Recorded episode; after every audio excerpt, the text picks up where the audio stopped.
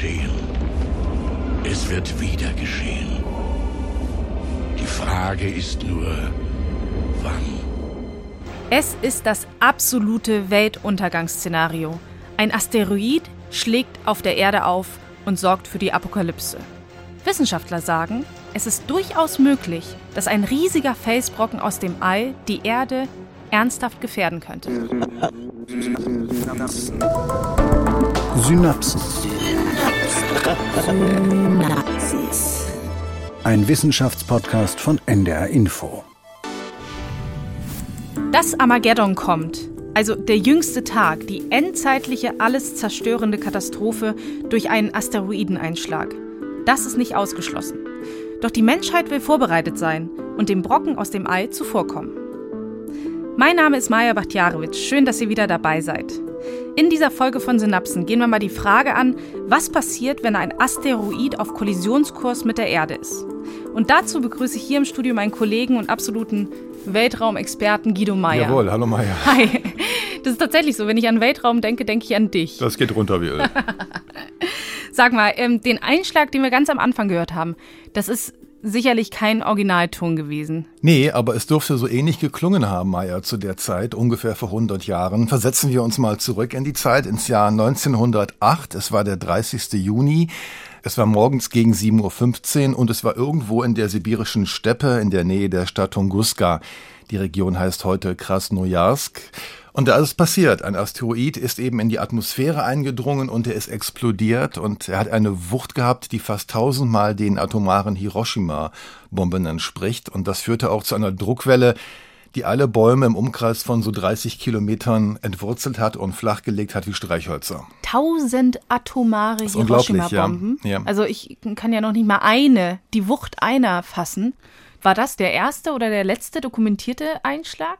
Nee, es gab vorher schon so einige. Das war der letzte größere Einschlag. Es gibt noch andere Krater weltweit von Einschlägen, die halt vorher passiert sind. Die sind ähnlich groß. Ich habe mal einen gesehen in Arizona in den USA. Die kann man auch besuchen als Tourist in so einer Art Nationalpark. Die sind alle noch älter. Das Erfreuliche ist, dass sowas Gott sei Dank nur einmal im Jahrhundert vorkommt. Wahrscheinlich noch seltener. Mhm. Und weiß man denn, wann es wieder passieren könnte?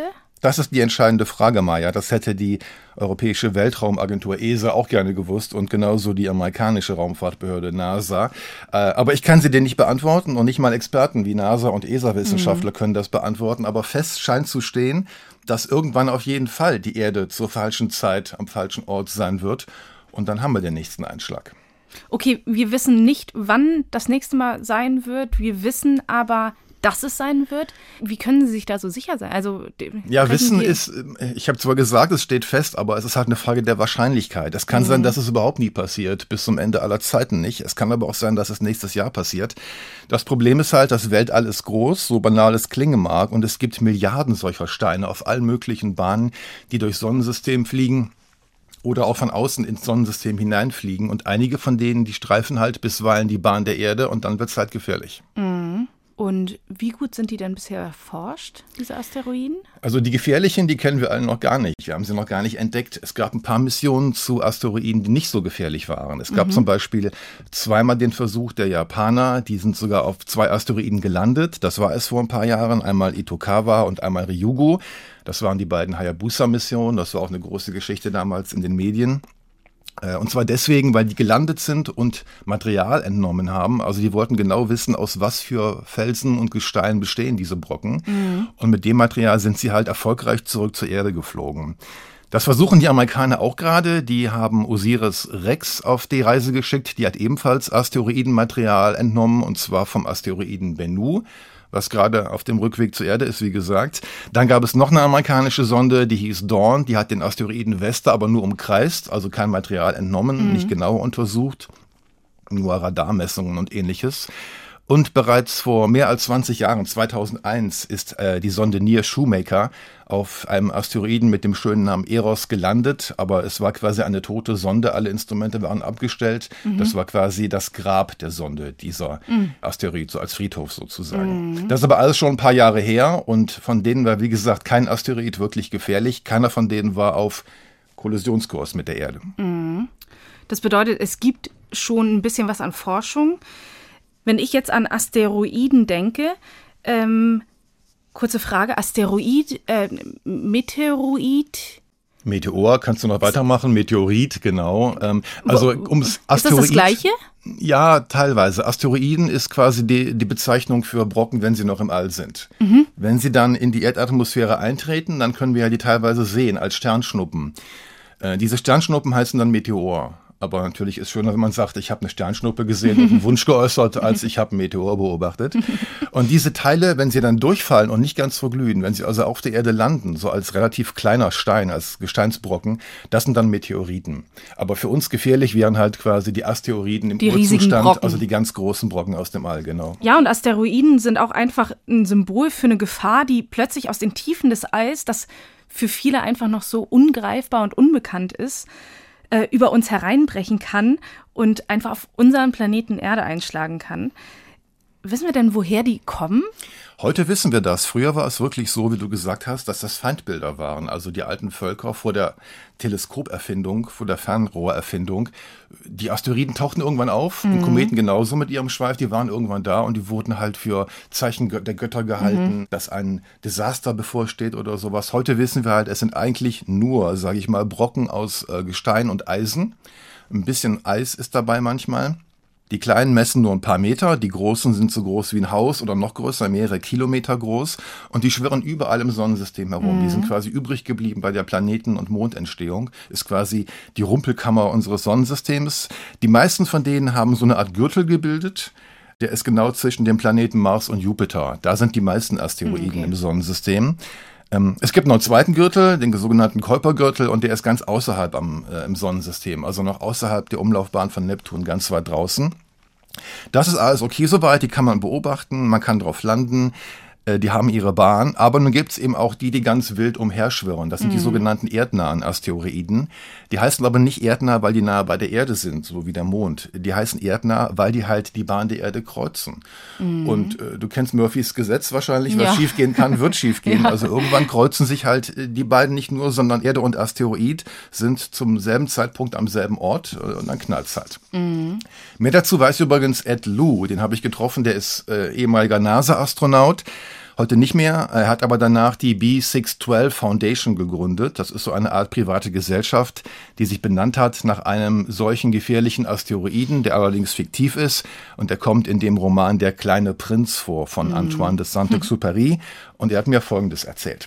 We know that there are about a million asteroids larger than the one which hit Tunguska. There are about a million asteroids larger than that whose orbits actually cross Earth's orbit. And we have charted less than 1% of that. So it's critical that we know about where these things are because the very first step in exploring them or protecting yourself from them is to know where they are. If you don't know where something is, you can't do anything about it. Also Ed Lu sagt, dass es dort draußen ungefähr eine Million Asteroiden gibt, die größer sind als der von Tunguska, den wir eben äh, mhm. gehört haben, also nachgestellt gehört haben am Beginn der Sendung. Aber erfasst haben wir es weniger als ein Prozent von ihnen. Mhm. Und er sagte ja auch, dass es wichtig ist, die Gefahr zu kennen und zu wissen, wo sie Fall, sitzt. Ja. Und er hat gesagt, es gibt ungefähr eine mhm. Million davon. Das ist dann nämlich eine Schätzung, wenn wir nicht wissen, Genau, die großen sind katalogisiert, ähm, die kleinen nicht. Deswegen wissen kann man das nicht so genau. Mhm. Man kann es aber hochrechnen. Man weiß, wie viele Steine auf der Erde gefunden wurden, wie groß die gewesen sind und in welchem Zeitraum die auf die Erde fallen. Und man weiß, wie viele Brocken es im Asteroidengürtel so ungefähr gibt. Man kennt nicht alle. Und dann kann man das hochrechnen und deswegen auch die Angabe, die ja eher vage formuliert ist, ungefähr eine Million. Mhm. Und wenn die aber in diesem Gürtel drin sind, wie hoch ist denn die Wahrscheinlichkeit, dass sie den verlassen? Die ist fast gleich null, denn die, okay. das sind stabile Umlaufbahnen, so wie die Erde auch und Mars und Jupiter. Das ist quasi wie ein großer Planet, dieser Gürtel. Die Gefahr ist, wie gesagt, die erdnahen Asteroiden, die eben nicht diese in dem Gürtel sind. Genau, die Querschläger, die halt die Erdbahn kreuzen, genau. Mhm. Und unser Wissen über diese Objekte, das müssen wir unbedingt vergrößern, sagt Ed Lu. Denn wenn wir nicht wissen, wo was herumfliegt, dann können wir nichts dagegen unternehmen. Also Wissen vergrößern ist auch einfach gesagt. Wie macht man das denn? Welche Möglichkeiten haben wir denn? Jetzt wird's spannend, Maja. Das wollen nämlich NASA und ESA auch zum ersten Mal probieren, ob es möglich wäre, ähm, solch einen erdnahen Asteroiden, also einen, der Kurs auf die Erde hält, ob man den von diesem Kurs abbringen kann. Mhm. So, und das geht folgendermaßen. Eine Raumsonde soll auf ihm aufschlagen, also ganz brutal ähm, seine Bahn verändern und dann würde der Brocken halt einen neuen Kurs fliegen und nicht mehr auf Kollisionskurs mit der Erde fliegen. Ist mhm. so ein mhm. bisschen wie, wie Billard spielen sozusagen, also aus der Bahn kicken. Oder Dart, was aber jetzt nicht, nicht, nicht die Sportart sozusagen ist, mein sondern Gott. Dart. Ähm, November 2021 ist gestartet zu einer großen Mission, um genau das zu tun. Maja, wunderbare Überleitung, genau. Ähm, DART heißt aber eigentlich auch was, ist eine Abkürzung, wie eigentlich alle NASA-Missionen eine Abkürzung haben, nämlich Double Asteroid Redirection Test. Und dieses Redirection heißt halt auf eine andere Umlaufbahn zwingen sozusagen. Ob das funktionieren könnte, das äh, wollen NASA und ESA eben jetzt im Kleinen durchspielen, und zwar bei einem sogenannten Doppelasteroiden. Der nennt sich Didymos. Das heißt, das ist der größere der beiden Asteroiden. Der kleine heißt Dimorphos. Ähm, und wie genau dieser Test ablaufen soll, das hat mir Shantanu Naidu vom Jet Propulsion Laboratory verraten. Das JPL ist so eine Art Versuchslabor für die NASA, wo eben neue Missionen durchdacht und teilweise auch gebaut werden. Und er hat mir Folgendes erklärt. It's easier to deflect a satellite of an asteroid than the asteroid itself. It's easier to deflect the orbit of a satellite around an asteroid uh, versus deflecting the asteroid's orbit around the sun, which is why a binary was picked, and so they picked Didymos. Genau, es ist eben einfacher, die Bahn eines kleineren Objekts, um ein größeres abzulenken, als sofort den Ehrgeiz zu haben, einen großen Asteroiden, der die Sonne umkreist, äh, zu beeinflussen und dessen Bahn zu verändern. Und deswegen haben sich die Experten für diesen Doppelasteroiden Didymos entschieden, sagt äh, Shantanu Naidu vom JPL in Pasadena in Kalifornien. Da arbeitet der Mann.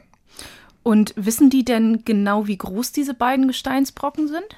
Ja, das kann man messen. Der größere der beiden misst ungefähr einen Kilometer im Durchmesser und der kleine nur 150 Meter. Und deswegen ist auch der kleine halt das Objekt der Begierde sozusagen mhm. von NASA und ESA.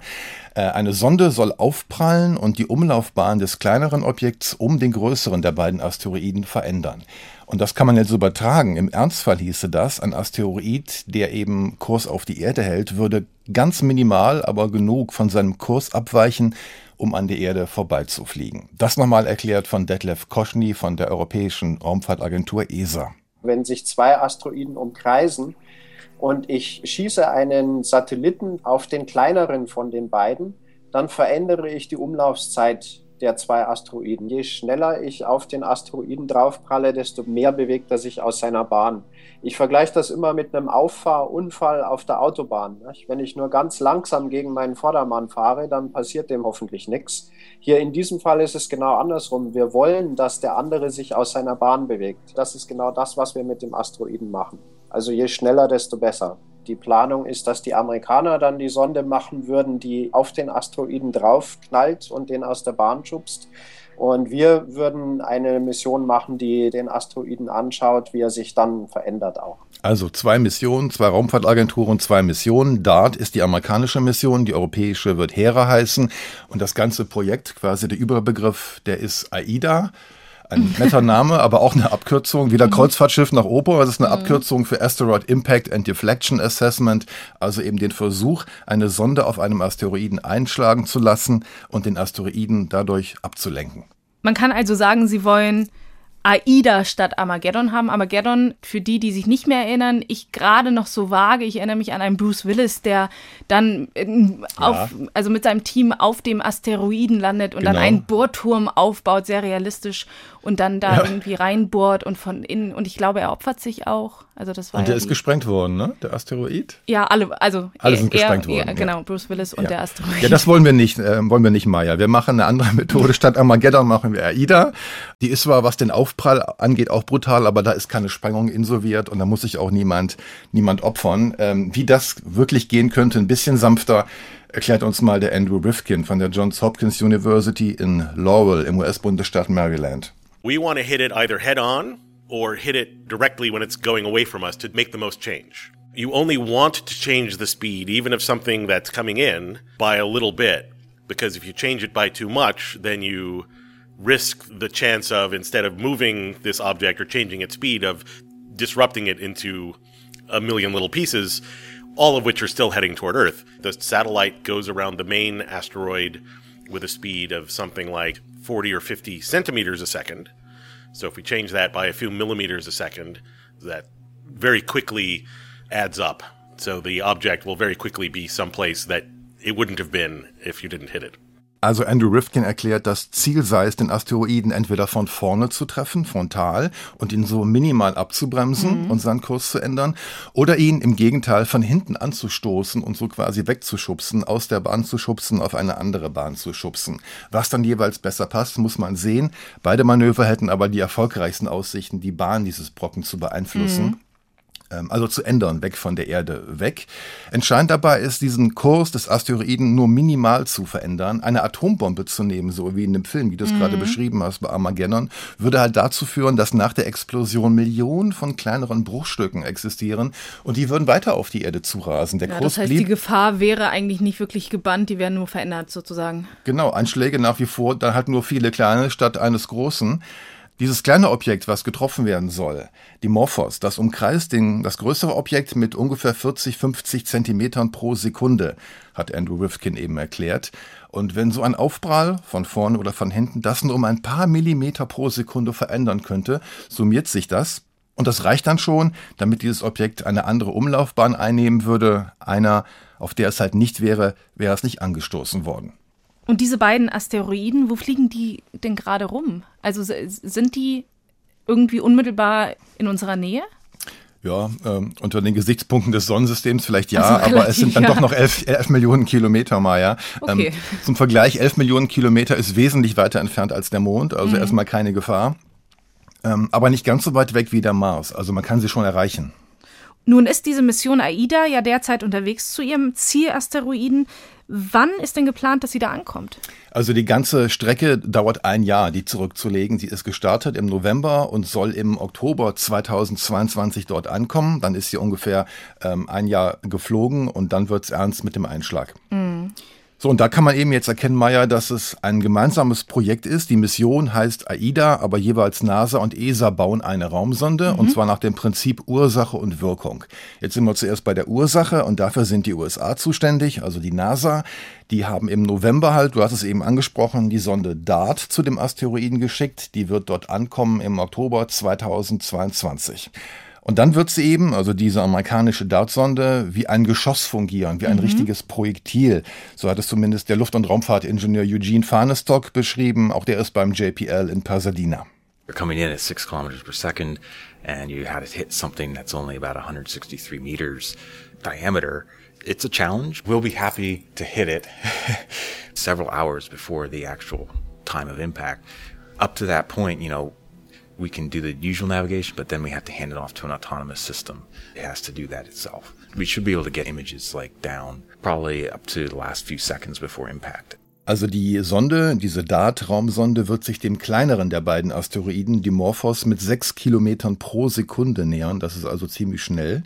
Der Asteroid misst aber nur rund 160 Meter im Durchmesser. Ähm, und deswegen sei es eine ganz schöne Herausforderung, hat mhm. Eugene Farnes dort gesagt. Wir sind froh, wenn wir ihn treffen, meinte er eben. Ähm, das geht dann so, dass ein paar Stunden vor dem Auftreffen die Flugkontrolle auf der Erde das Kommando komplett an die Einschlagsonde übergibt. Die muss dann also ihr Ziel selbstständig finden, die muss darauf zufliegen und das Treffen muss sie auch selbst hinbekommen.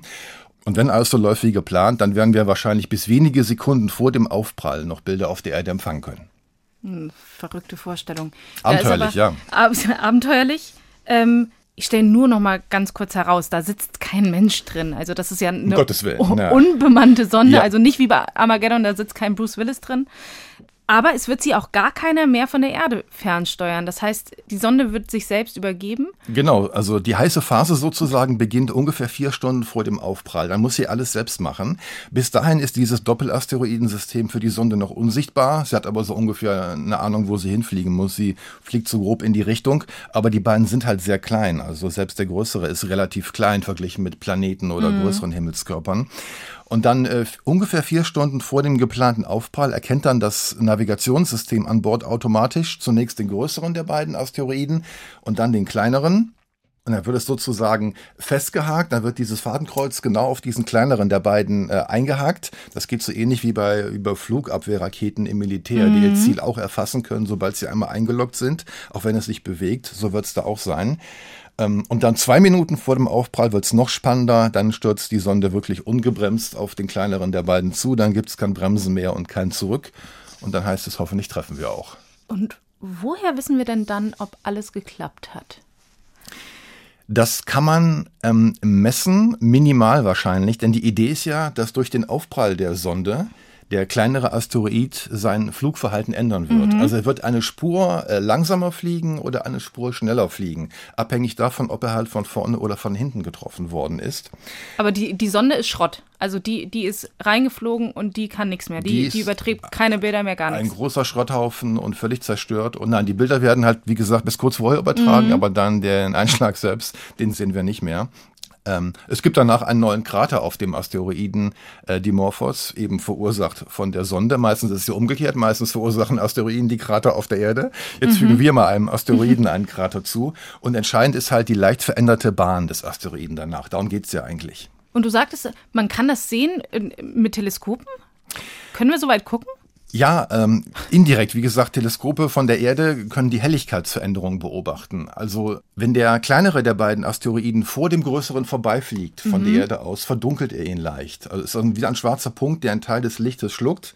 Das kann man also sehen. Dann wissen wir also, wie schnell er wo fliegt. Mhm. Oder umgekehrt, wenn er hinter ihm verschwindet, dann ist die gesamte Helligkeit auch gemindert, weil eben die Helligkeit des Kleinen nicht mehr da ist, weil der hinter dem Großen ist. So, und diese Helligkeitsveränderung, daraus kann man eben rückschließen, äh, wie genau die Bahn des Asteroiden jetzt aktuell ist. Und dann kann man das vergleichen mit vorher. War er vorher auch da? War er vorher schneller oder langsamer? Und dann weiß okay. man halt, Mission geglückt oder das Ganze war umsonst. Und das Ganze erklärt nochmal Andrew Rifkin, den wir eben schon mal gehört haben von der Johns Hopkins University. Because we're visiting a binary system, we would just see them as one point of light, but the brightness of that point of light would get greater and lesser as the moon moves in front and then moves in back and casts a shadow on the main body and then disappears behind it.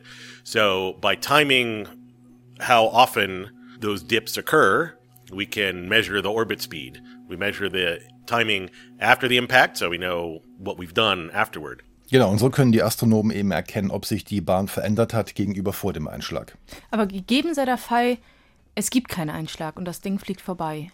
Das heißt, die ganze Mission ist misslungen dann würde es so laufen wie bei dem Film Deep Impact, Maya, nicht wie bei Armageddon. Dann trifft der Asteroid nämlich die Erde und wir haben kein Happy End.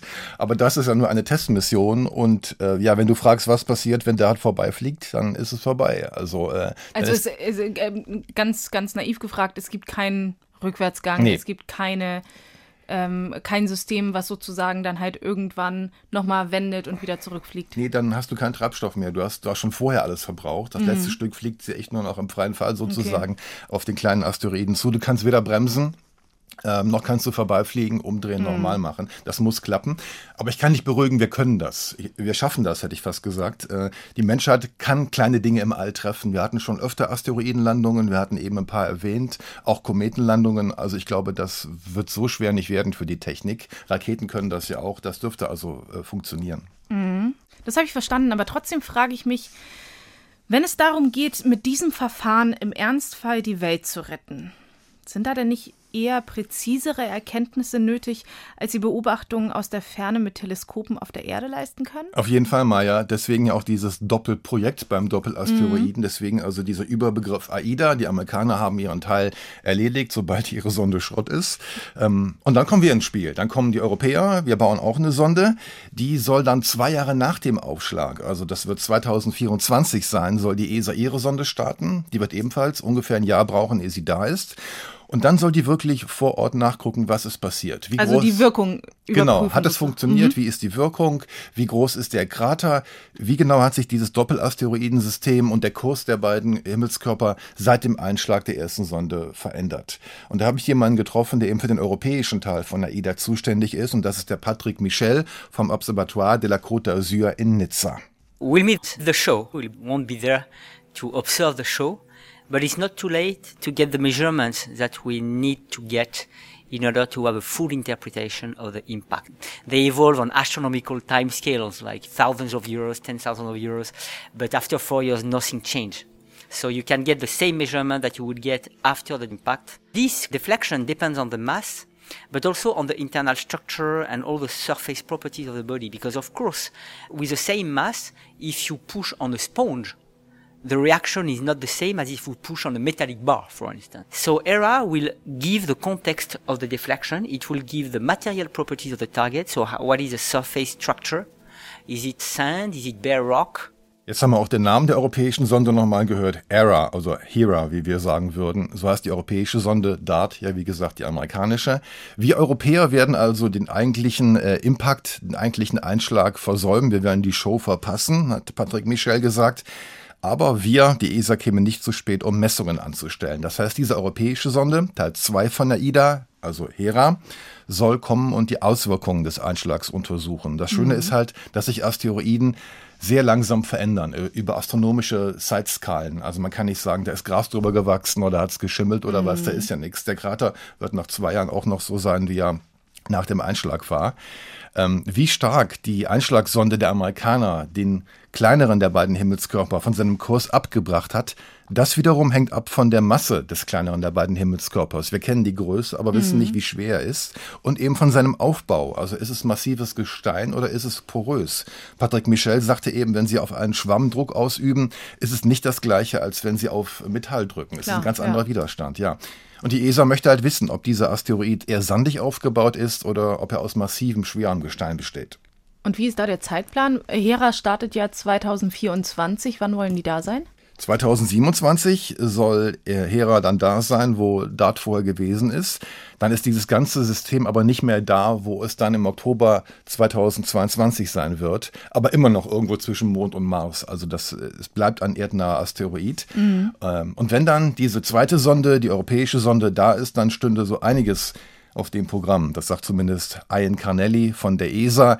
Er ist der Missionsmanager von Hera, also von dem europäischen Teil von AIDA. Upon arrival, the first thing it needs to do is to perform a high resolution 3D image of the asteroid. We used high frequency radar to look into the interior structure of the asteroid. So these radio waves travel across the whole asteroid structure and the radio waves get distorted by the rock in between. And from that distortion, you can build how the interior structure of the asteroid is. So if there are voids or if there's big rocks, then we deploy the lander.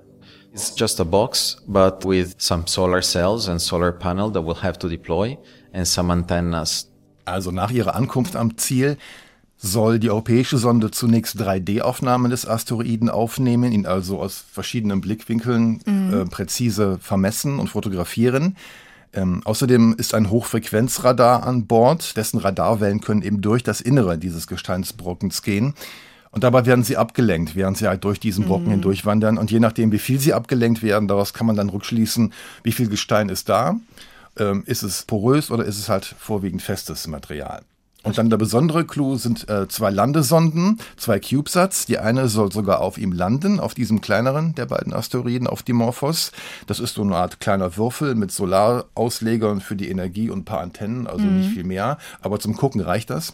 Und der zweite CubeSat ähm, soll nicht landen, der wird nur über die Oberfläche schweben und Messungen aus der Nähe anstellen. Gut, also wir gehen davon aus, der Asteroid ist getroffen, der Kurs ist geändert, die Mission ist geglückt und die Erde ist gerettet alles fein, alle freuen sich. Ja, schön wär's. ja, jetzt äh, stellen wir uns das mal in der Realität vor. Da kommt tatsächlich ein Asteroid auf uns zu und mhm. wir spielen das alles genauso durch. Mhm. Ähm, muss das denn alles wirklich genau so wie im Test funktionieren oder haben wir da Spielraum? Können wir sozusagen auch ja. ihn nur halb treffen? Halb treffen wir auch gut. Also es wäre schon der Königsweg, ihn überhaupt zu treffen. Mhm. Die Methode wäre sehr elegant. Man kann das frühzeitig machen. Man kann sogar einen zweiten Versuch starten, falls die Sonde beim ersten Mal vorbeifliegt, wie wir eben besprochen haben.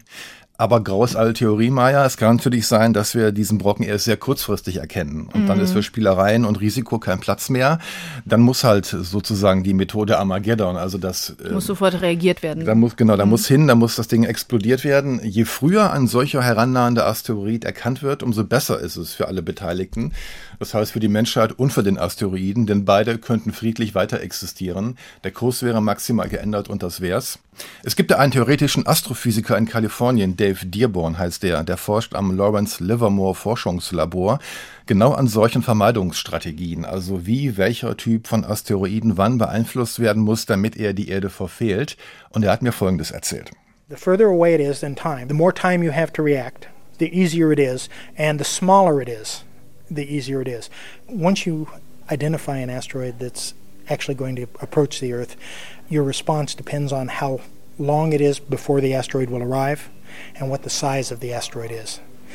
If it's a long time before it arrives, the speed change that you need to give it is small. And so you have more options then. If the uh, size is small enough and the speed change is small, you might very well change its orbit. If we had an object that we discovered and it was 50 years from impact, there would probably be, depending on the orbit, seven or eight launch windows where you could reach it. In each launch window, you might want to launch more than one vehicle, and you might send them on different approaches so that they arrive at different times. Also je weiter ein solches Objekt weg ist, desto mehr Zeit haben wir halt, um zu reagieren und desto einfacher ist es auch. Und umgekehrt, je kleiner ein Objekt ist, das auf die Erde zufliegt, umso einfacher ist es, es zu beeinflussen und seinen Kurs zu ändern. Mhm. Und wann und wie kann man denn Asteroiden am frühesten erkennen? Also, was sagt denn da die Erfahrung? Wann werden denn Asteroiden erkannt?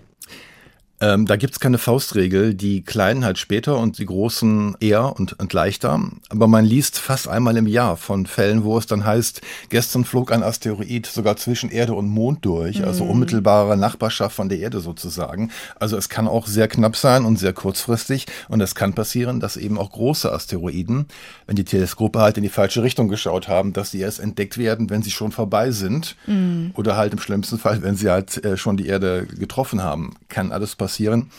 Entscheidend ist, bei Zeiten erkannt, äh, müssten wir einem Asteroiden eben nur einen winzigen Schubs geben, um seine Bahn zu ändern.